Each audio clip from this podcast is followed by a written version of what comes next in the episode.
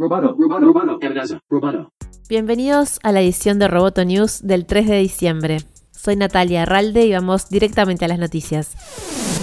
Antel y Google anunciaron la expansión del cable submarino TANAT a Brasil y Argentina. El proyecto de infraestructura ayudará a mejorar la conectividad de los usuarios de Google, Antel y clientes de Google Cloud. La empresa estatal uruguaya y la multinacional son socias en este proyecto que se anunció en un evento virtual del que participó el presidente del ente, Gabriel Gurméndez. El cable permitirá transmitir datos a una velocidad de 20 terabytes, 20 veces más rápido que la capacidad actual. La extensión de TANAT había sido anunciada en junio de 2019 como parte del compromiso de ambas empresas para construir una nube pública más segura, inteligente y de alto desempeño. La red e infraestructura de Google permite procesar cantidades inmensas de información en tiempo real para alojar algunos de los servicios más demandantes del mundo y poder entregar contenido con los más altos niveles de disponibilidad y eficiencia, expresó Cristian Ramos, gerente de desarrollo de infraestructura de Google, en un comunicado de prensa. Esta nueva infraestructura permite brindar servicios con altos estándares de calidad a clientes en Uruguay, Argentina y Brasil. Es un nuevo hito para la integración y acercamiento tecnológico de los tres países al mundo dijo el presidente del ente.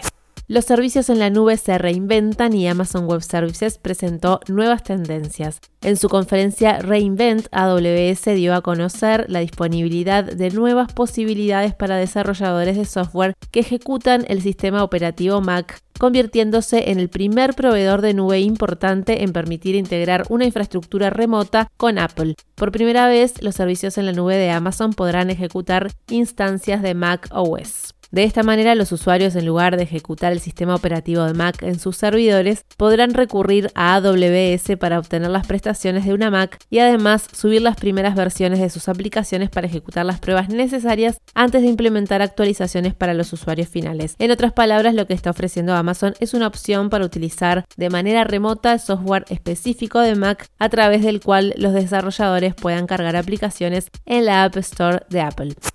En Estados Unidos, la Cámara de Representantes aprobó por unanimidad una legislación que amenaza con prohibir el comercio de acciones de compañías chinas que coticen en las plazas bursátiles estadounidenses. La medida ya fue respaldada por el Senado y podría convertirse en ley luego de la firma del presidente saliente Donald Trump.